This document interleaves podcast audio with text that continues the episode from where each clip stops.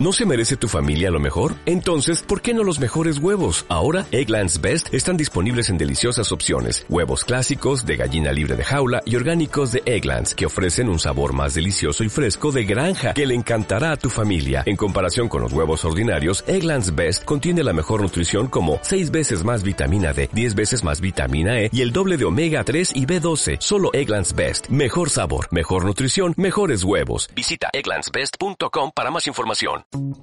Bienvenidos a Metamorfoseando, mi podcast sobre desarrollo y crecimiento personal, donde podrás encontrar ideas y recursos para llevar una vida más plena.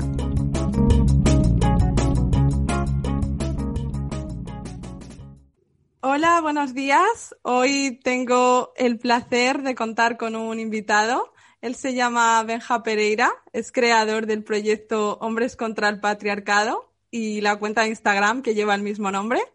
Es psicólogo, está haciendo una gran labor en, nuevas masculinidades, masculinidades críticas y también trabaja con niños y niñas que han sido víctimas de violencia de género. Así que nada, sin más dilación le presento.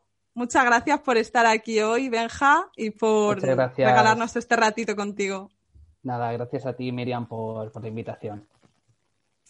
Bueno, por aterrizar un poquito todo esto, porque yo siento que mm, esto de las nuevas masculinidades eh, es un tema que todavía no la gente está un poco perdida, ¿no? Como que ya cada vez sois más los que empezáis a divulgar, pero creo que hace falta darle un poquito más de difusión.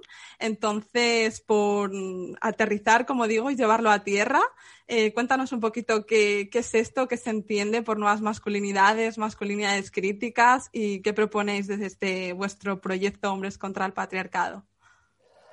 A ver, Básicamente se denominan nuevas masculinidades, masculinidades críticas, alternativas, disidentes, tienen muchísimos adjetivos, pero básicamente lo que al final quieren decir es encontrar una nueva manera de relacionarnos eh, que de alguna manera eh, lo que hace es buscar una alternativa al modelo hegemónico o lo que la sociedad espera que nos relacionemos por haber sido socializados como hombres. Y bueno, desde, desde Hombres contra el Patriarcado, lo que al final lo que ofrecemos es, eh, por un lado, eh, difundir información y la democratización de la información desde, desde esta misma perspectiva, ¿no? En la que, en fin, como el patriarcado nos, nos atraviesa a todas las personas, pues eh, aquellos que somos socializados como hombres, pues revisarnos y, y ver de qué manera nos afecta y proponer alternativas para relacionarnos de otra manera más igualitaria, equitativa y bueno, y también desde un posicionamiento eh, antipatriarcal, que al final es también un posicionamiento político en el sentido de que también es una manera de relacionarnos al expresarte abiertamente eh, antipatriarcal. Me parece interesante esto que comentas porque mm, es verdad que el patriarcado yo creo que intenta luchar contra esos privilegios que han tenido tradicionalmente los hombres, eh, que les ha permitido un poco, pues a lo mejor desvincularse de las tareas domésticas o que a lo mejor no han sido tan penalizados como nosotras a la hora de relacionarse, ¿no? Y tener mm, varias parejas sexuales, no eran mm, tildados o denominados de unas formas como nosotras. Em, sin embargo, siento que eso ya se está como empezando a difuminar un poco, que aún queda mucho camino por hacer, pero eh, ¿a cuáles son los retos a los que nos enfrentamos una generación como la nuestra? Porque imagino que ya cada vez eh, son más hombres los que viven solos, saben hacer también sus tareas, ayudan a, sus chicas o, a sus madres. Entonces, ¿cuáles son los retos a partir de ahora? Pues es muy interesante esto que comentas porque una de las cosas que, pues que estudiamos y que estamos viendo ¿no? de, en, torno a, lo, a, la masculinidad, ¿no? Eh, lo que pasa con la masculinidad es que la masculinidad evoluciona, no es, eh, no es estática en el tiempo y algo que tiene el patriarcado es que sabe adaptarse muy bien para seguir perdurando, ¿no? Es casi como los el virus, ¿no? Que, va mutando y demás, pues con el patriarcado pasa lo mismo. De hecho, una de las eh, por decir, descubrimientos recientes que, personalmente he tenido ha sido el concepto de masculinidades híbridas, que habla sobre hombres que se relacionan de manera diferente, es decir, pues que rompen un poco con el estereotipo o el canon hegemónico de hombre duro que no expresa sus emociones, ¿no? Que, que, no llora, ¿no? toda esta, esta eh, imagen bélica ¿no? De, hombre por hombres ¿no? pues más sensibles, que escuchan, que, que, ponen la otra mejilla, por decirlo así. Sin embargo, luego a la hora de la verdad no, no rompen con aquellas dinámicas que hacen que, que, sigan existiendo desigualdades en, en, cuanto a puestos de dirección, dinámicas de sexualización del cuerpo de las mujeres, eh, me refiero ya en, entornos, en entornos más íntimos, ¿no? Es decir, ¿realmente sirve eh, que, cada vez los hombres expresen más sus emociones y estén llorando eh, con sus parejas y con otras personas de manera abierta, si luego realmente a la hora de la verdad en, en, los puestos de toma de decisión se siguen perpetuando que estén copados por hombres?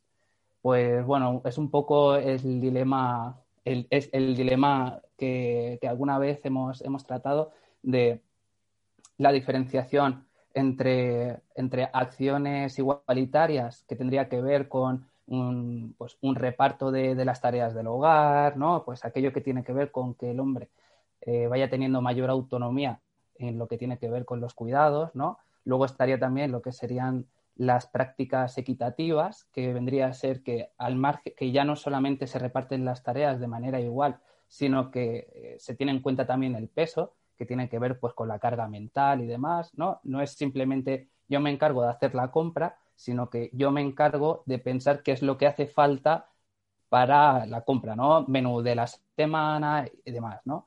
Y luego, por otro lado, eh, estaría la acción antipatriarcal, ¿no?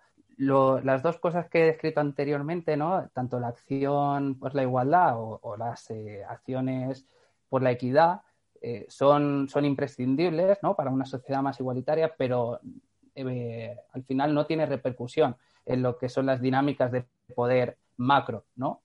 Y entonces ahí es donde entra lo que sería la, la acción antipatriarcal, que es decir, oye, no, mira, yo tengo una serie de privilegios, oye, mira, yo, yo tengo una serie de eh, de situaciones que no pienso tolerar. Es decir, si yo estoy en un petit comité y alguien hace un comentario de eh, eh, a nivel de quedamos, por ejemplo, quedamos entre, entre hombres, un grupo de amistades, y la temática es con cuántas mujeres he mantenido relaciones sexuales sin tener ningún tipo de, de, de, tener en cuenta todo lo que es la parte de la responsabilidad afectiva, ¿no? Pues en vez de eh, que el patriarcado espera de ti que, o bien te calles o que rías la gracia, pero por otro lado la acción antipatriarcal sería decir, hostia, tío, eso no mola. La otra persona, ¿qué? ¿Cómo? No, pero no hace falta que sea desde una manera inquisitiva, pero sí por lo menos poder hablar sobre ello, ¿no? Eso es un posicionamiento político, ¿no? Es decir, yo con esto no estoy de acuerdo. Y eh, un poco, no sé si he respondido a la pregunta, pero un poco iría por ahí la línea. Sí, me vienen un montón de ideas a la cabeza, la verdad, a raíz de todo lo que tú, lo que tú has dicho. En primer lugar, que yo también creo que, mm, que, bueno, aunque podamos hacer de manera individual nosotros cosas, al final esto tiene que tener una trascendencia a nivel político, eh, porque las grandes decisiones se toman desde el poder y, y al fin y al cabo ahí es donde se cambian las grandes cosas, ¿no? Em, luego también un poco lo que decías del silencio te hace cómplice, porque muchas veces tú puedes pensar que no eres machista, pero es verdad que em, al no condenar un comentario, ¿no? De alguna manera, pues sí que estás perpetuando un poco también, no sé si hay decir machismo, pero, pero bueno, quizá podrías hacer algo como, como individuo y, a lo mejor no lo estás haciendo pues por miedo o por, por por seguir un poco la lógica, ¿no? De tus eh, compañeros y demás. Y en este sentido también me parece un poco peligroso porque mm, yo no sé si, si tú lo has escuchado, pero a mí me ha llegado mucho el comentario ese de que ahora mismo las mujeres como que tienen una sobreprotección em, por el tema este del feminismo, eh, como que se están admitiendo muchas denuncias falsas y son muchos hombres a los que veo reproducir ese discurso de, em, bueno, es que nos quieren arruinar un poco la vida, ¿no? Quieren aprovecharse de esta situación que tienen ahora mismo de favoritismo, pues en, en la custodia de los hijos, en sacarnos un poco los cuartos en el divorcio. Entonces, yo desde mi absoluto desconocimiento, porque no sé cómo están las estadísticas, em, no sé si las mujeres realmente mienten o no, pero claro, me parece un poco mm, peligroso reproducir este tipo de comentarios, ¿no? Sí, a ver, básicamente a nivel de, mm, estadísticas, eh, bueno, en España, eh, si no recuerdo mal, el, creo que es el 0,002% de las, de las denuncias son catalogadas como denuncias falsas. Y, bueno, bueno, de hecho, si eh, alguna de las personas que están oyendo el, programa eh, se acerca a la página, de las primeras publicaciones que tenemos son datos sobre, sobre violencia de género, en el que hicimos eh, una publicación con, con a nivel numérico de lo que suponen las denuncias, denuncias falsas y, bueno, y denuncias archivadas. Lo que, lo que se ha visto en relación a esto es que eh, creo que es en torno al 40% de las denuncias eh, se archivan, eh, que esto quiere decir que no hay pruebas suficientes como para demostrar que, se ha ejercido violencia de género.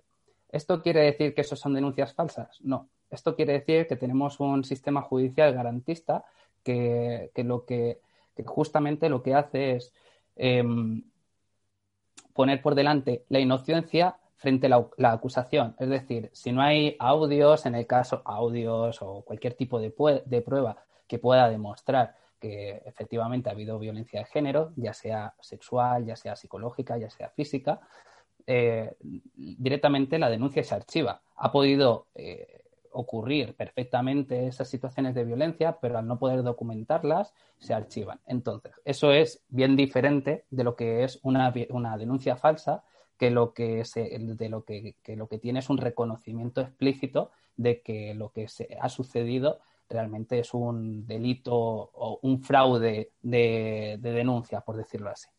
Entonces, partiendo de ahí, es muy peligroso reproducir este tipo de, este tipo de narrativa, podríamos decir, básicamente porque es mentira, ¿no? Es decir, y, luego eh, la típica de yo tengo un amigo que, que básicamente es la generalización a través de las experiencias individuales, que puede ser también una de las dinámicas de protección del patriarcado, que es el pacto patriarcal, que básicamente lo que dice es que entre hombres nos tenemos que proteger, ¿no?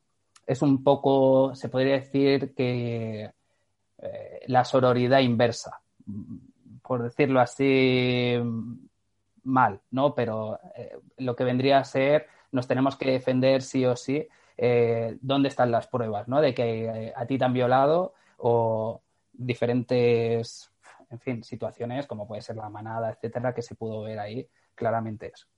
Y esto es también interesante, una de las cosas que, decías, que es la parte de eh, yo no soy machista, ¿no? Creo que es importante que aclarar que todas las personas somos machistas. Es decir, mm, para no ser machista tendrías que haber sido socializado en todo un sistema diferente al que vivimos. Entonces, y no tener una serie de roles de género integrados que para nada es así, eh, por lo menos en la sociedad actual eh, occidental globalizada, ¿no? Es, es imposible no estar socializado dentro del machismo. Entonces, eh, siempre hay que, yo soy una persona que desconfía de las personas que dicen que no son machistas, porque es como te, posiciona dentro de, de, la polaridad, ¿no? Machista, no machista, entonces, si tengo que definirme, me defino como no machista, ¿no? En fin, pero bueno, esto es todo una... Es un tema muy interesante que podríamos estar hablando de, todo esto, de la dicotomía del lenguaje y, cómo el hecho de que eh, incluso eh, en masculinidades, ¿no? Cuando se utiliza todo el tema de masculinidad tóxica, masculinidad positiva, masculinidad X, ¿no? Siempre y cuando sea de una dicotomía en la que está bien y mal, nos vamos a posicionar dentro del bien, lo cual no va a permitir que tengamos una posición crítica con, cómo nos relacionamos o con nuestra propia masculinidad, ¿no? Te estaba escuchando y a la vez eh, me hacía pensar en una cosa en concreto, ¿no?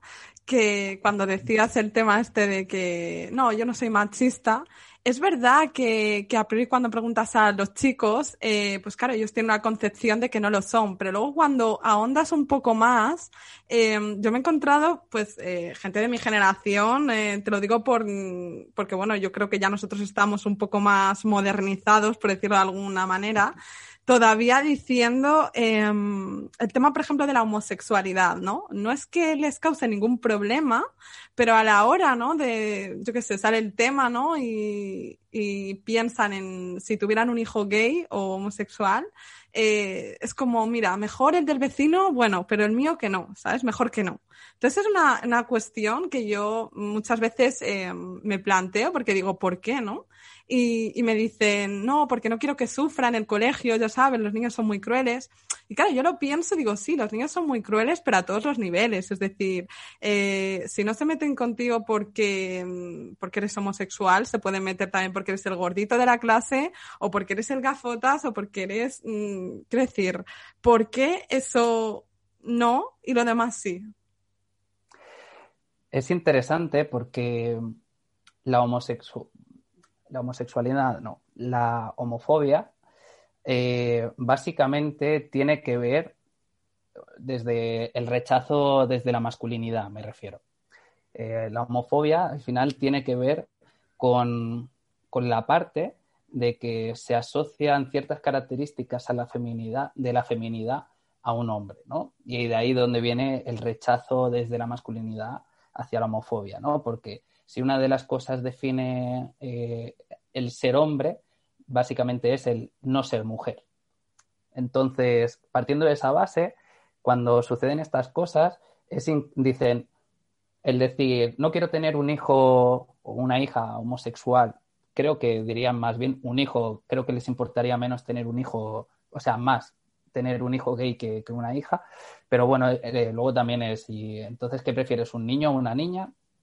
Porque al final también, si sabes que si tienes una hija, las probabilidades de, que sufra algún tipo de agresión, eh, en estos momentos, según la última macroencuesta de violencia de género eh, que hay de España, tienes el 50%, tú, tiene el 50% de posibilidades de que tú tenga algún tipo de agresión por el mero hecho de ser mujer. Entonces, por eso no, no quieres tampoco tener hijas. O... Entonces, al final, eh, lo que cuando, dentro del discurso está el no quiero tener hijos gays, al final básicamente es esa homofobia eh, estructural, porque al final no es desde una homofobia de odio a los gays o, o desde una perspectiva de agresiva, sino que tiene que ver con una parte de rechazo. Y ese rechazo eh, tiene que ver desde lo emocional y no tiene que ver tanto desde algo racional. Y eso, eh, amigo, tiene que ver con, con, tu socialización de género. Y también, y vivimos en una sociedad homófoba, igual que vivimos en una sociedad machista. De hecho, la homofobia se podría decir que viene un poco en consecuencia ¿no? de, ese machismo.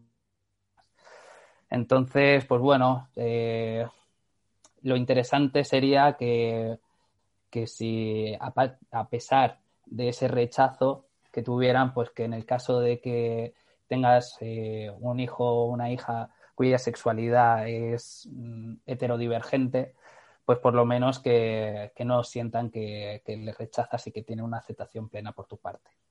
Es que no se lo puede decir más. Estoy de acuerdo y además me parece súper importante la, hacer autocrítica, pero tanto vosotros como nosotras también, ¿no? Porque mm, a veces eh, también me encuentro con chicos, ¿no? Que me dicen, Jolín, es que yo ya no sé cómo tratar a una mujer, pues porque se ofende, ¿no? De repente ahora con esto del feminismo yo ya no puedo ser un caballero, no puedo abrirle la puerta o... Mm, y claro, eso también me hace pensar un montón porque digo, es que, Jolín, por una parte, eh, ¿dónde llegan los límites del humor? O sea, mm, porque yo soy la primera que a lo mejor va a algún monólogo tal y hace la típica gracia, ya sabes, de estereotipos, ¿no? Con los que a veces te sientes un poco identificada y bueno, te ríes. Yo soy la primera que me río porque al final creo que el humor no hay que perderlo nunca. Pero claro, eh, yo sí y a otra le puedo ofender. Mm, ahí nosotros también deberíamos hacer autocrítica, me pregunto. ¿Cuál es, eh, no sé, cuál es el punto de encuentro entre hombres y mujeres ahí? Me cuesta, me cuesta verlo, ¿eh? No sé qué piensas tú. bueno, es, todo, es todo un tema porque el humor eh, el humor se podría decir que, desde mi punto de vista, ¿eh? esto tampoco es que sea yo un experto en el tema ni nada por el estilo, pero de la manera en la que yo lo veo, por ejemplo, el humor tiene que ver con, que puede haber dos clases de humor, aunque puede seguramente habrá teóricos sobre el tema que saquen más, pero a mí el que me sale es el humor del opresor y el humor del oprimido. Eh, entonces, eh, el humor del opresor es, son chistes racistas, son chistes homófobos, son chistes sexistas, ¿no? Y luego está el humor del oprimido, que es el que hace mofa de, aquello que, lo oprime, ¿no? Es como, eh, en fin, si en la comunidad negra hacen un chiste sobre Donald Trump, ¿no? Entonces, ahí es donde se dice, ¿dónde están los límites del humor, ¿no? Eh, un,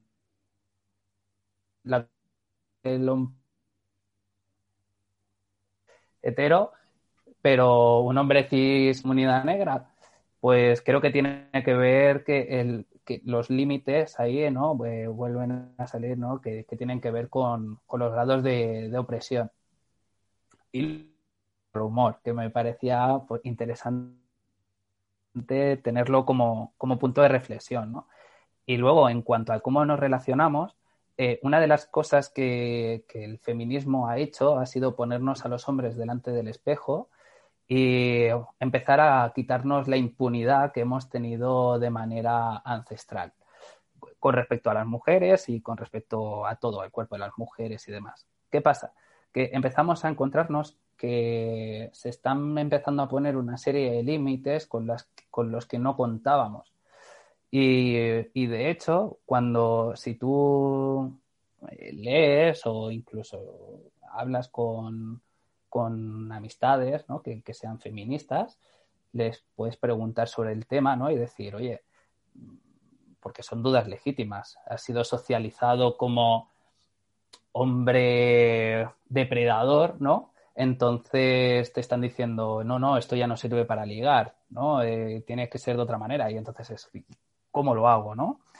Claro, ahí, es, ahí entra el, bueno, lo primero, eh, en vez de gritar a los cuatro vientos que el feminismo es eh, un equivalente al embrismo, por decirlo así, cosa inexistente, al final lo que te encuentras es que, oye, responsabilízate, ¿no? Pregunta, habla, habla con, con una mujer y dile que, que de qué manera puedes hacerlo sin que se sienta ofendida, ¿no? Eh, porque la amistad entre un hombre y una mujer puede suceder, ¿no?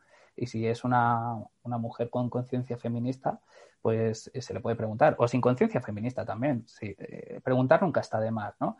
Entonces, joder, pues a lo mejor es que cuando se habla del piropo no, no quiere decir que, que no le puedas decir algo a una mujer, sino que en qué contexto se le puede decir, de qué manera y cómo, ¿no? No es lo mismo que eh, tú estés en la calle con un grupo de amigos y pase una chica sola y conforme está pasando se empieza a mirar de manera mm, consumidora, ¿no? Que parece que es una hamburguesa y empezar a hacer comentarios inapropiados que eh, hacerlo desde un punto de vista de nos estamos conociendo, llevamos un tiempo, ¿no? Y entonces, pues te, puedo, te digo algo desde un, desde un punto de vista pues, más respetuoso y más desde un propio sentir o desde una propia percepción. Me gusta de ti, no sé qué, ¿no? Hay una parte ahí que creo que es importante, que tiene que ver con el respeto, incluso con el tema de, de lo que viene a ser el consentimiento.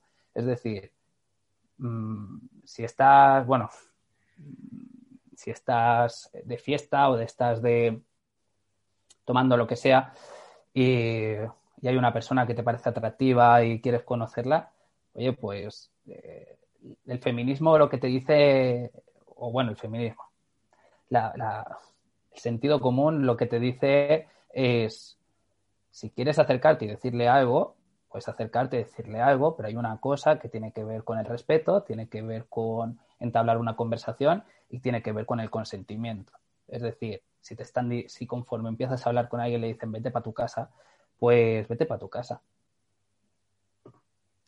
Es decir, no, eh, no, o no tener que, ¿qué pasa? Que si no te dicen que tiene novio, no es eh, un ser humano que respetar. Es decir, tiene que estar subyugada a otro hombre para que sea algo que, merece respeto. Yo creo que es importante que, que que creo que es importante y creo que es bueno que empecemos a cuestionarnos y creo que es importante hacerlo desde, esa, desde ese enfoque, ¿no? que nos tenemos que cuestionar la manera en la que nos relacionamos y cuál es una manera de relacionarnos desde el respeto y desde, eh, y desde el buen trato, ¿no? yo creo que va un poco por ahí los tiros. Sí, el buen trato, la comunicación, lo que tú decías antes de preguntar, ¿no? Que es aplicable a ambos sexos. O sea, nosotras también, o yo al menos lo siento así, a veces me siento un poco perdida eh, con los hombres, lo reconozco. y creo que, mm, que tiene mucho que ver con la manera diferente en la que nos han educado. Entonces, eh, qué importante sería si nos atreviésemos a hablar más entre nosotros y a dejar de, dar cosas por supuesto, ¿no?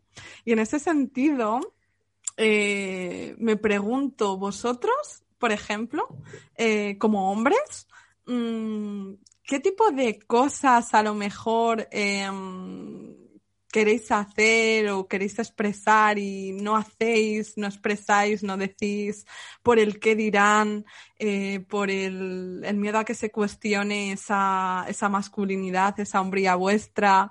Em, a lo mejor no lo habláis entre vosotros, ¿no? Pero yo siento que muchas veces cuando se organizan talleres, no he ido a ninguno, pero imagino que será así, cuando se organizan talleres, charlas y todo este tipo de cosas, de repente alguien, eh, algún chico, eh, pone encima de la mesa un tema y ya como que resuena, ¿no? Al resto. Es como, uff, a mí esto también me ha pasado, porque al final tu sufrimiento es el de otro, ¿no? Y, la problemática que puedas tener tú es la de otra también. Entonces, ¿qué ejemplos en concreto te han pasado a ti personalmente o te han contado tus amigos? Seguro que mucha gente también desde la cuenta de Hombres contra el Patriarcado te, te escribe.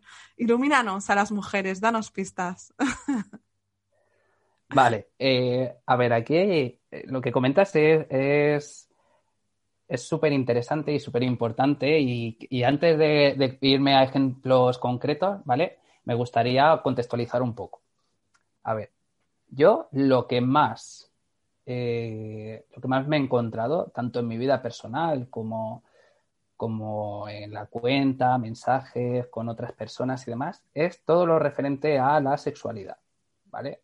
Todo lo que tiene que ver con, con la sexualidad más allá del porno mainstream, ¿no? Es decir, de, el me te saca como si no hubiera un mañana y correrme en la cara.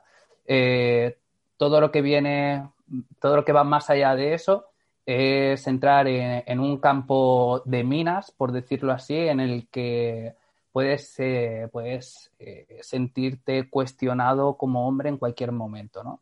Entonces, yo creo que es importante que haya una parte que específicamente en la sexualidad, pero luego también hay otras, normalmente eh, suelen ser cualquier otra área que pueda ser eh, relacionada con cualquier tema que tenga que ver con la feminidad. Es decir, eh, ropa, música, lo que cualquier cosa que, esté asociado a algo femenino, finalmente tiene, tiene, tiene esa parte, ¿no? Ropa claramente, ¿no? podríamos ir a faldas, complementos, ¿no? Pendientes eh, de X manera, porque te puedes poner pendientes, pero tienen que ser unos pendientes agresivos, no te puedes poner unos pendientes eh, largos. Eh, te puedes maquillar, pero, hostia, perdón por el inciso, hace nada me, llegó un meme de que ponía cómo de frágil es la masculinidad, que para un de ojeras se le llama war paint, ¿no? Pintura de guerra Y era como, hostia, es que tener que llamarlo así para que ese producto eh, se pueda vender, ¿no? Eh, habla mucho, ¿no? De, todo este tipo de cosas.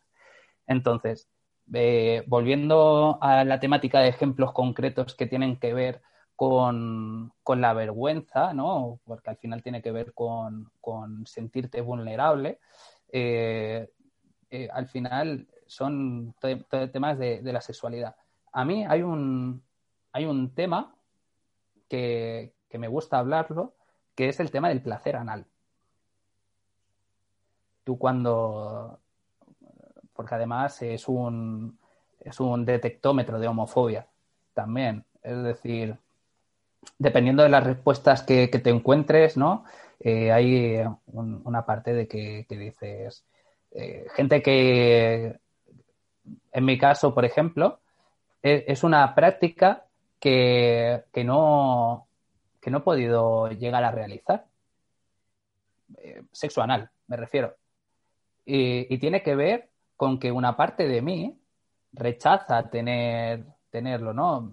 Dentro de mi, de mi lista ¿no? de, cosas por, por, hacer está explorarme, ¿no?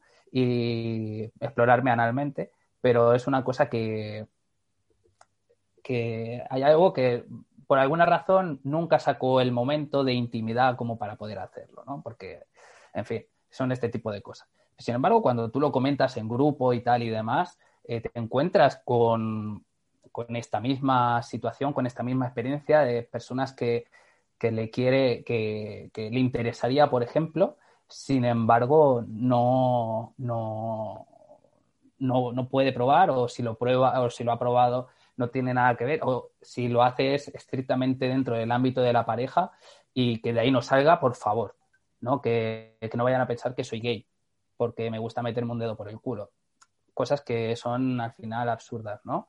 Y, bueno, y luego también eh, otro tipo de, de, situaciones que pueden generar como cierta vergüenza, pues pueden ser también incluso el cómo te relacionas con tu pareja en la intimidad.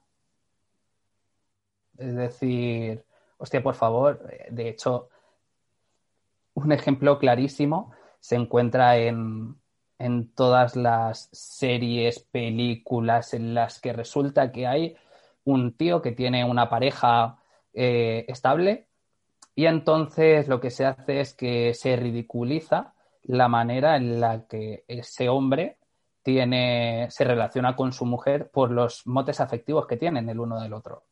Es, además es constante. Eh, pasa, se ridiculiza. Eh, hay un, eh, veas la serie que veas, hay una, hay una serie que vi hace poco que se llama The Voice, que está, no, sé si la habrás visto, que es de superhéroes y, y bueno, en fin, y la resistencia, por decirlo así, hay un, hay un hombre que tiene una mujer con una hija y demás, y entonces, pues cuando habla con su mujer por teléfono, lo hace de manera amorosa, y entonces el resto se descojona de él. Y, pero es que, literal, y, todo el, y en todas las películas y series que ocurre esto, el resto de hombres se descojonan de, de aquellos hombres que, que, mantienen ese tipo de, de conversaciones. Sin embargo, es algo muy habitual que los hombres tengamos relaciones amorosas con motes con nuestras parejas eh, heterosexuales, ¿vale? Hablando de la heteronormatividad, ¿de acuerdo? Entonces es como llamarte cariño, no sé, eh, una, incluso algo también el hablar como con, poniendo como voces o cosas así, o infantilizando, ¿no? Este tipo de cosas que, que al final es como que no, que al final no es simplemente el hecho de que te dé vergüenza porque es algo de tu intimidad que sale a relucir, sino que te da vergüenza porque es algo que te hace menos hombre. Porque te relacionas con tu pareja hablando como si fueras de una película de dibujos de no sé qué, y entonces dices, madre mía, por favor, que absolutamente ningún tío vea esto. Si lo ve una mujer, bueno, da igual, porque hasta a lo mejor suben mis puntos de persona que se follarían, ¿no? pero como hombre no puedes, no, no, es, una vergüenza comportarte así o que se sepa que te comportas así. Mejor dicho, que se sepa que te comportes así, porque un hombre no es simplemente el hecho de ser hombre, sino lo que los demás ven de ti, que es lo que tienes que ser. Qué razón, sí, recojo todo esto que dices, me ha resonado muchísimo. Agradezco que hayas puesto sobre la mesa el tema este del placer anal, porque reconozco que muchos hombres me lo han reconocido a mí y también me han reconocido, no lo diría nunca entre amigos o, o no le he hablado nunca con ellos, pero creo que al final son más de los que creen. O sea, que si a uno le afecta, creo que es una cuestión de todos, ¿no? Y luego también el tema este de la gestión emocional que decías, y me parece súper importante porque mm, yo al final pienso un poco que, mm, no sé tú, pero no se trata de ir a un extremo o ir a otro. O sea, yo pienso que la sexualidad se puede vivir de manera que tengas tus momentos salvajes y también tengas tus momentos más mm, cariñosos, ¿no? Entonces, yo creo que aquí... momentos más cookies. más cookies. Entonces aquí yo creo que sí hay un entre hombres y mujeres hay una mayor distancia, pues porque nosotros hemos sido educados de manera diferente. Lo que tú decías, ¿no? Al hombre se presupone de él que tiene que ser fuerte, llorar es de nenazas, por decirlo así, que es el típico mensaje que se nos ha transmitido. Y, y bueno, me acordaba justamente, no sé de quién me decía el otro día, he visto a mi padre llorar porque eh, su equipo perdía la final de fútbol y luego a lo mejor no le he visto darme un abrazo ¿no? en, en la vida, ¿no? no he tenido ese contacto con él. Entonces, ¿dónde está ahí el, el, el, reto para vosotros en, en, el tema este de la gestión emocional, el, el, no negar las emociones, porque al final no por negarlas van a desaparecer, ¿no? La emoción es algo básico de hombres, mujeres y no tiene nada que ver ni está asociado ni con ser más vulnerable o menos, ni con ser menos o más hombre. Es súper interesante porque en realidad lo que, lo que a los hombres socialmente se nos, se nos vende, no es que seamos, no podamos expresar nuestras emociones, sino que podemos expresar la emoción de la ira. Es decir, yo como hombre me puedo enfadar y pasa algo y, y, a lo mejor no es tan aceptable que llore, pero sí que toda emoción se ha reproducido a través de rabia. Es decir, a mí se me puede mm, mm, morir el perro, por decirlo así, ¿no? Que me dé muchísima pena y que no se entienda que yo como hombre, joder, que me ponga a llorar porque se ha muerto mi perro. Ahora, pero que le hinche de hostias a una pared porque se me ha muerto el perro, ahí no pasa nada. Ahí todo bien, ¿vale? Ahí, genial, es lo esperable, todo bien, a ver, esos nudillos están sangrando, perfecto, buen hombre, ¿vale? Entonces, al final no tiene que ver tanto con la represión emocional mm, completa, desde un ser un, témpano, sino que al final tiene que ver con cómo traducimos las emociones, ¿no? Que tiene que ver con la parte de la ira. Porque, o bueno, nosotros lo que no podemos al final es eh, expresar X emociones, ¿no? Como puede ser la tristeza, como puede ser el miedo, ¿no? Como puede ser, en fin, eh, creo que me dejo pocas. Entonces, lo que sí que puede, bueno, hay miles de emociones, ¿no? Matices de emociones, pero lo que serían las, las emociones que sí que se nos permite, obviamente, la alegría y la agresividad. Punto. O sea, el resto es, es completamente evitable. Eh, ahora bien, creo que es importante potenciar todo lo que tiene que ver la comunicación pero en cualquier área, ¿no? Ya sea la comunicación emocional, incluso la, comunicación emocional con el tema que, con el que entrabas, que es con la sexualidad, ¿no? Es decir, por supuesto que, que dentro de la sexualidad pueden haber momentos de momentos soft, ¿no? Momentos cookies, momentos y momentos también de pues de mayor actividad o de mayor potencialidad, no, sé muy bien cómo, cómo, explicarlo, ¿no? Pero creo que se entiende. Entonces, la cosa es también poder comunicarlo, ¿no? Poder hablar con tu pareja es que parece que, que, además el, el, sexo con tu pareja tiene que ser desde el desde la pura leerte la mente, ¿no? Es decir, joder, eh, por, los hombres, porque tenemos que ser eh, bestias sexuales y eh, que sepan eh, y que, no pueden tener dudas sobre cómo, cómo, llegar a un orgasmo, por ejemplo, dentro de, del, coitocentrismo, ¿no? o el orgasmocentrismo, que es que si no tienes un orgasmo, esa relación sexual no ha valido la pena. Y luego, por otro lado, el mero hecho de, no poder hablar sobre, sobre qué es lo que está pasando, te gusta más así, tal, ¿no? O, incluso si te vienes arriba, pues que te digan, oye, relaja un poco, o que si estás ahí te digan, oye, pues sube la intensidad, es que no, eh, no, no, pasa nada, ¿no? Por poder comunicar eh, durante, durante las relaciones sexuales.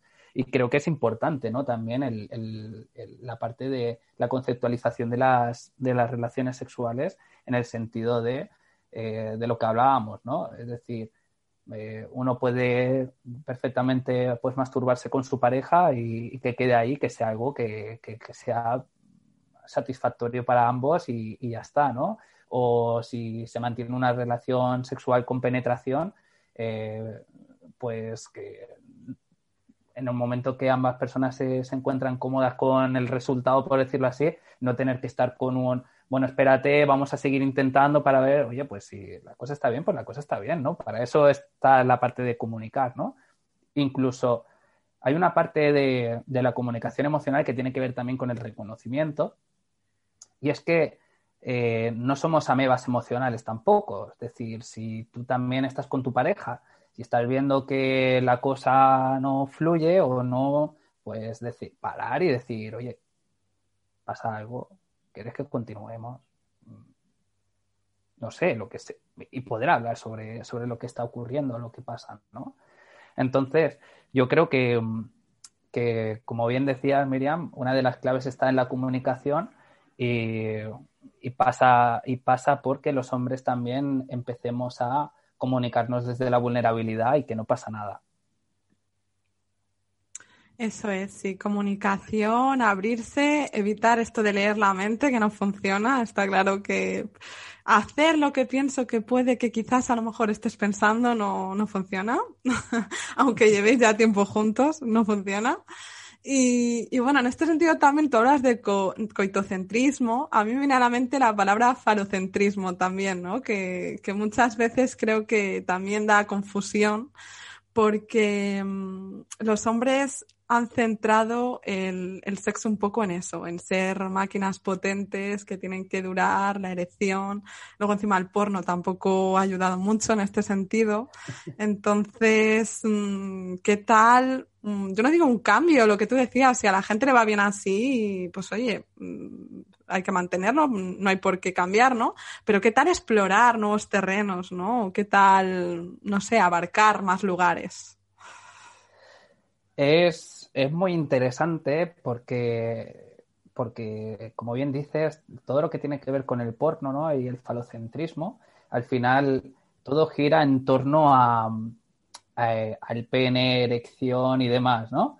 Incluso eh, hay un estudio, ahora mismo no recuerdo el nombre y demás, pero lo que decía era que aquellos hombres que habían, que habían dejado de, por algún problema orgánico, dejado de tener erecciones, eh, habían dejado también de eh, ejercer cariño con sus parejas. Y, bueno, mayores tasas de depresión y demás, ¿no?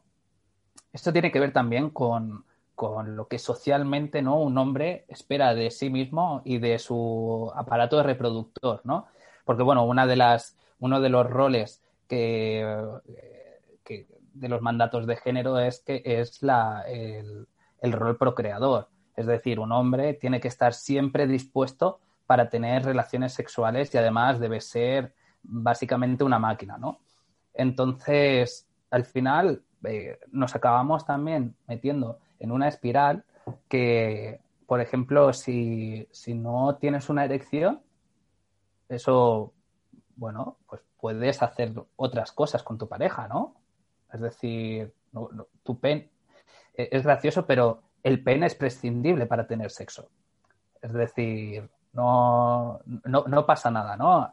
Hay desde diversos juguetes sexuales hasta tus manos, tu boca o yo qué sé, o tu brazo, sí, me refiero de rozarte, en fin, hay toda una parte de, de, diferentes experiencias sexuales que, en fin, que no tienen nada que ver con, con el falocentrismo y que entran dentro del repertorio sexual. ¿Qué pasa? Que eso no lo vamos a encontrar. Igual que no vamos a encontrar eh, dentro del porno, o por lo menos no de manera mm, normativa, prácticas sexuales de incluso heteronormativas que salgan del falocentrismo.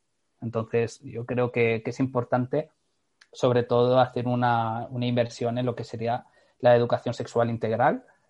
Yo creo que es importantísimo que, es una de las vías para, para, que empezar a romper todo este tipo de mitos y que se haga desde, desde siempre. Es decir, porque cuando uno piensa en educación sexual integral y dice, hostia, ¿qué educación sexual se le va a dar, por ejemplo, a los niños y a las niñas, eh, a las niñas en, las escuelas, ¿no?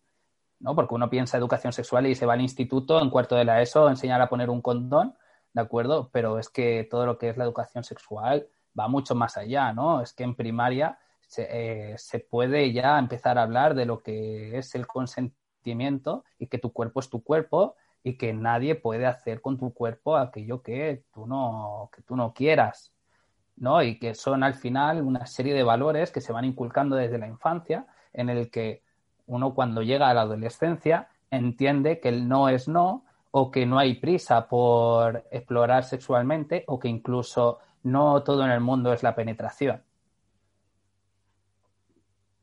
Sí, eh, estoy muy de acuerdo con lo que dices y quería preguntarte también si a ti en concreto a nivel personal o a nivel de tus amigos, ¿cómo, cómo has vivido tú esta transición ahora eh, yo creo que las mujeres sabemos más de sexo, eh, temas como el Satisfyer, que, bueno, eh, ha tenido su tirada y demás.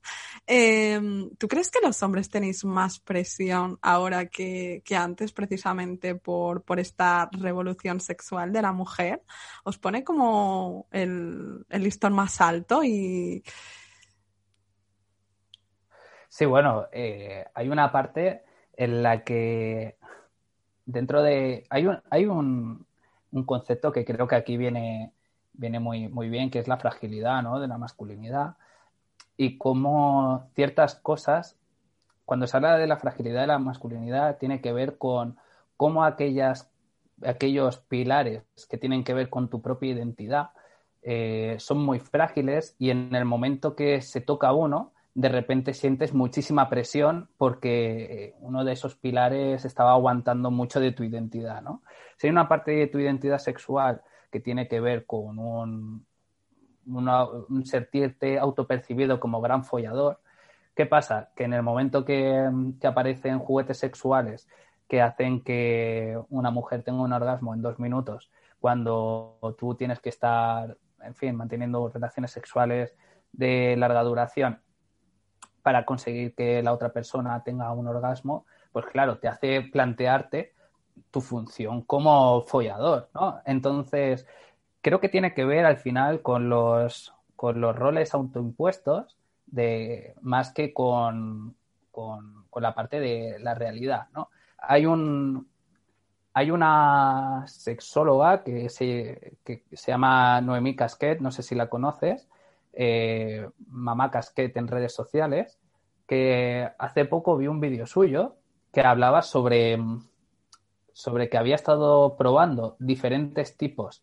de, de, juguetes sexuales. No sé si la palabra técnica es juguetes sexuales, pues, succionadores y demás, y hacía una review de cada uno de ellos que le gustaba y, que no, ¿no? Y, y, yo lo estaba viendo y, mientras estábamos hablando ahora me estaba viniendo a la mente que había uno de ellos que decía que, que, no le, que no le había gustado porque había llegado al orgasmo demasiado rápido. Es como, es que no, no he podido casi que ni disfrutar de, del, aspecto de, del aspecto de, del orgasmo, ¿no? Y claro, yo cuando vi eso me llamó la atención porque una de, una de las cosas que los hombres tenemos eh, inculcadas a fuego, contada por otros hombres, ¿eh? eh, me refiero que, que, no tiene que ver desde un saber popular de las mujeres, dicen, sino que tiene que ver con un saber patriarcal, es que tú lo que tienes que hacer es que una mujer se corra y que cuanto antes lo haga mejor, ¿no? Entonces, claro, al encontrarte con esta afirmación, decir, me ha gustado, pero lo que no me ha gustado es que he tardado dos minutos como mucho en, correrme. Fue como, fue como ese tipo de información que es necesario que también se sepa, que es, uno, por un lado, que eh, el orgasmo es, es importante desde el punto de vista de la importancia que le dé la persona con la que está manteniendo relaciones sexuales y luego por otro lado que, bueno que hay diversas maneras de, explorar la sexualidad ¿qué es lo que pasa? que cuando tú tienes y todo integrado lo que es la parte de tu sexualidad en llegar que eh, en hacer en que tenga un orgasmo la otra persona claro aparecen juguetes que lo hacen más rápido lo hacen con mayor eficiencia que tú y ahí es donde eh, aparecen todas esas inseguridades, ¿no? Y yo creo que es importante hablarlo también con tu pareja, porque, eh, en fin, tú en el momento que, que, lo puedes hablar y no pasa nada. Es decir, que tu pareja tenga un satisfier y decir, oye, ¿y si lo intentamos integrar en las relaciones sexuales? Y si, y si se intenta y luego dices, oye, mira, es que esto eh, tiene que estar en una concentración muy específica y así yo así no puedo. Bueno, pues, eh, pues se saca el satisfier de la relación. O sí, sí, mira, funciona muy bien, nos podemos. Oye, que no tiene, no tiene por qué ser y se habla, se juega y se, y se pasa bien con eso. yo creo que tiene que ver con, con una, también con una parte eh, que nos han inculcado muchísimo, que tiene que ver con la competencia, ¿no? Y, nosotros tenemos que siempre estar compitiendo contra, contra algo, ¿no? Y parece que el placer sexual de tu pareja o de tu pareja sexual, eh, tú tienes que ser siempre el mejor, ¿no? Y, entonces que aparezca algo que también da placer, eh, te hace plantearte cuál es tu papel. Y claro, creo que si empezáramos a plantearnos los hombres en vez de un, un modelo competitivo, un modelo cooperativo, nos lo pasaríamos todos muchísimo mejor. Súper, súper interesante lo que dices. Eh, bueno, Benja, me encantaría seguir hablando un montón de rato contigo porque a mí todo esto me parece apasionante, pero tampoco te quiero robar mucho, mucho más tiempo porque sé que eres un hombre ocupado y tienes mil proyectos. Pero sí antes de terminar me gustaría hacerte un par de preguntillas más, eh, sobre todo con el tema este de las nuevas masculinidades. Yo sé que hay libros y hay personas como tú eh, que estáis divulgando en redes, pero no sé si se están haciendo algún tipo de coloquios, alguna charla, algún taller, algún círculo de hombres por ejemplo, para personas a las que les pueda interesar, porque muchas veces siento que entre sus propios amigos no necesitas realmente, si ellos no están todos en la, misma sintonía, ¿no? Hablarlo con tu grupo de amigos del cole o, del ISTI o de lo que sea, ¿no? Que hay veces que, que necesitas entrar en contacto con otros hombres que sí les interesa esta problemática. Entonces, en ese sentido, no sé dónde pueden recurrir, incluso si esto es algo cerrado de hombres o las mujeres también intervienen. Bueno, son, son preguntas eh, diferentes. A ver, en cuanto a, en cuanto a los hombres, ¿dónde acudir? Me refiero es, si estás escuchando este podcast y eres un hombre y te parece que, no te sientes cómodo con ciertas dinámicas o las cosas de las que hemos estado hablando te han resonado, eh, un primer, una primera cuenta a la que poder acercarte eh, sería la, cuenta que, gestionó y bueno y gestionamos en Hombres contra el Patriarcado. Ahí se puede encontrar mucha información de, todo lo que hemos estado hablando.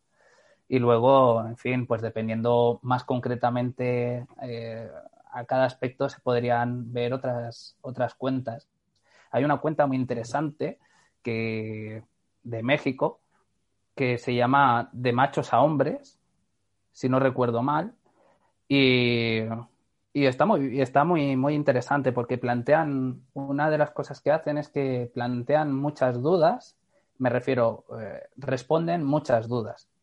Entonces, la primera imagen es una pregunta ¿no? de, de cualquier problemática de las que hemos estado hablando y entonces dan desde su perspectiva pues un, un enfoque de, cómo hacer de manera diferente, ¿no? Ahí tienen un enfoque muy de masculinidad positiva y, otra manera de, de, relacionarse.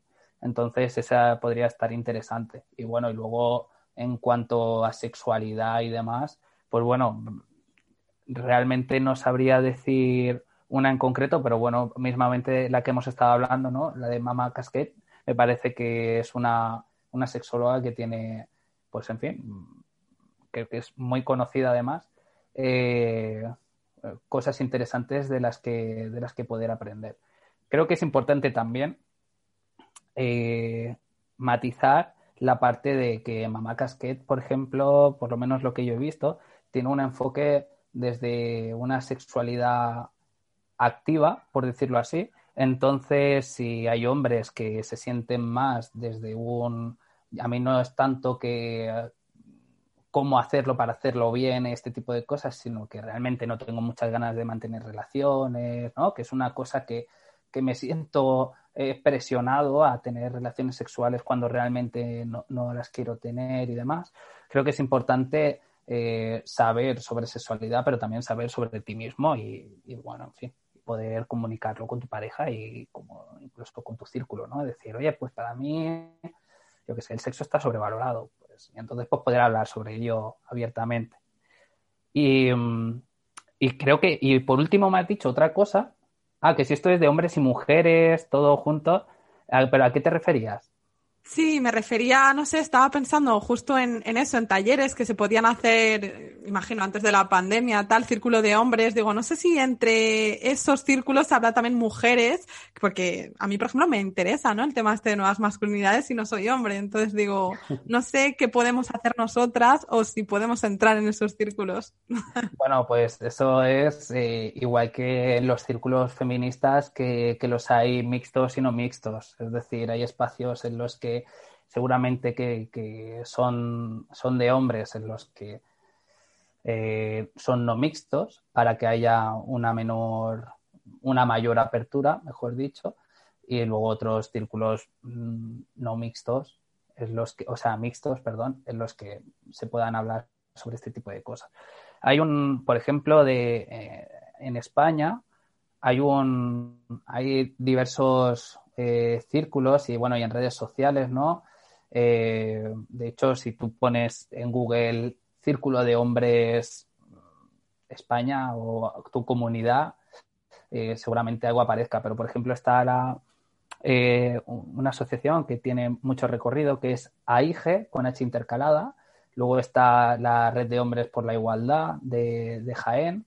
está también desde un enfoque más mm, espiritual y, enérgico y demás, que se llama Círculos de Soles, que está en, Barcelona. Es decir, hay, de, hay diferentes tipos de círculos y de diferentes eh, inquietudes, digámoslo así, que, en fin, que, que, son muy interesantes. Y bueno, y como mujer al final, pues yo, si, te interesa, pues las mismas recomendaciones que he hecho, pues decirle igual. Creo que hay un... Eh, creo que el tema de la comunicación nos sirve para todas las personas, que al final es, pues si te interesa, pues no, pues ¿por qué no preguntas? Genial, Benja. Pues nos quedamos con todos estos ejemplos que seguro que nos van a servir muchísimo. Todas estas referencias que has citado en redes, yo las buscaré, las que me quedan. Algunas ya sigo, otras no, otras sean nuevas para mí. Y ya por terminar, empezamos hablando de, más, de nuevas masculinidades y por cerrar el círculo y terminar hablando de nuevas masculinidades, a mí me gustaría hacerte la gran pregunta de qué referentes tienes tú en este mundillo de nuevas masculinidades. Porque siento que al final los hombres un poco cuando te preguntan, ¿quién es tu ídolo? Yo soy muy poco partidaria de los ídolos. A mí si me preguntaran, la verdad que soy una persona que no tiene muchos. Eh, no sé, no soy muy fenómeno fan, pero supongo que si le preguntas a un niño pequeño o incluso a uno no tan pequeño, te dirán los típicos de pues un futbolista, Cristiano Ronaldo, lo, mira la que se armó también con Maradona, ¿no? Y para mí esos son un poco masculinidades quizás mm, más que tienen que ver con el patriarcado, un poco, de alguna manera, que encarnan esos valores de, de triunfo, de competitividad, de, de éxito con las mujeres, bueno, ya no éxito, sino de con su dinero comprar también un poco mujeres para animar ciertas fiestas, eh, que se autodestruyen un poco con drogas y alcohol. Entonces, ¿cuáles serían para ti algunos referentes de nuevas masculinidades? Uf, pues es súper complicada esta pregunta porque eh, a mí me pasa un poco bastante como a ti, que es la parte de, mm, lo que tiene que ver con, referentes. Uno de los problemas que tiene que ver con, con, esto creo que tiene que ver con la parte de coherencia, ¿no? Y, la parte también de presión. me explico. Si uno es visto como un referente, es muy fácil que también se, eh, ser sometido a, análisis todo, todo tu ser, ¿no? Que es, por ejemplo, lo que pasa, lo que pasó, por ejemplo, con Maradona, ¿no? Eh, referente futbolístico, yo no soy muy aficionado al fútbol, pero bueno, referente futbolístico, pero todo, pero con toda una polémica que giraba en torno a su figura que tenía que ver también con, con temas de, interseccionalidad, ¿no? Que cómo hasta qué punto, bueno, en fin, no, voy a entrar ahí porque estamos cerrando y es, es, la caja de Pandora. Entonces, a mí, por ejemplo, mm, un, autor que me gusta mucho leer y que es eh, alguien que, además conozco virtualmente, conozco virtualmente, eh, es eh, Leo ese punto delgado, que es un investiga en temas de, masculinidades y demás y escribe mucho en diferentes medios sobre, sobre, sobre esto. Y la verdad es que rara vez eh, he leído algo sobre él, o sea, algo de escrito por él que no, que no me haya parecido interesante o que me haya hecho reflexionar y entonces eh, me parece que es un, en fin, un, una mente una mente brillante, ¿no? Y, en fin, ya te digo, lo, de hecho, en fin, es una persona con la que mantengo contacto y demás. Y, bueno, y mantenemos contacto desde, desde, desde la página. Entonces, si tuviera que decir a alguien, yo le, le diría a él. él seguramente si escucha esto se enfadará o lo que sea, pero, pero si, si tengo que pasar la pelota, se la paso a él. Yo creo que también lo tendría como referente. También he leído bastante sus artículos, los que publica por internet y demás, en público creo que es, ¿no? Sí, bueno, en el público, en el salto, eh, no sé si también ha, escrito un libro hace poco, parte de un libro, es, en fin, tiene, es activo, activo escritor.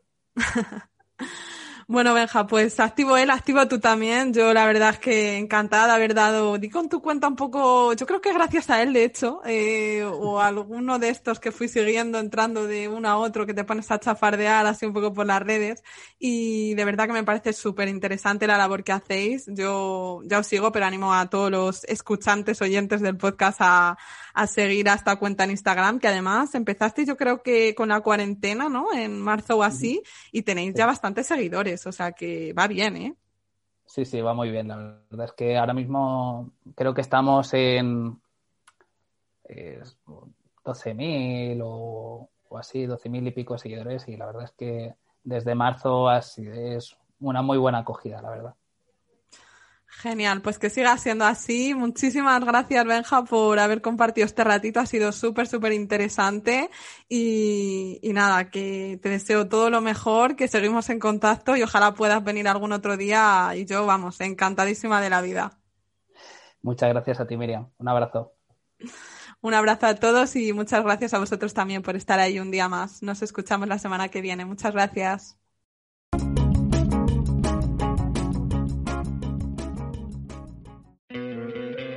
¿No te encantaría tener 100 dólares extra en tu bolsillo? Haz que un experto bilingüe de TurboTax declare tus impuestos para el 31 de marzo y obtén 100 dólares de vuelta al instante. Porque no importa cuáles hayan sido tus logros del año pasado, TurboTax hace que cuenten. Obtén 100 dólares de vuelta y tus impuestos con 100% de precisión. Solo con Intuit TurboTax. Debes declarar para el 31 de marzo. Crédito solo aplicable al costo de la presentación federal con TurboTax Full Service. Oferta sujeta a cambios o cancelación en cualquier momento.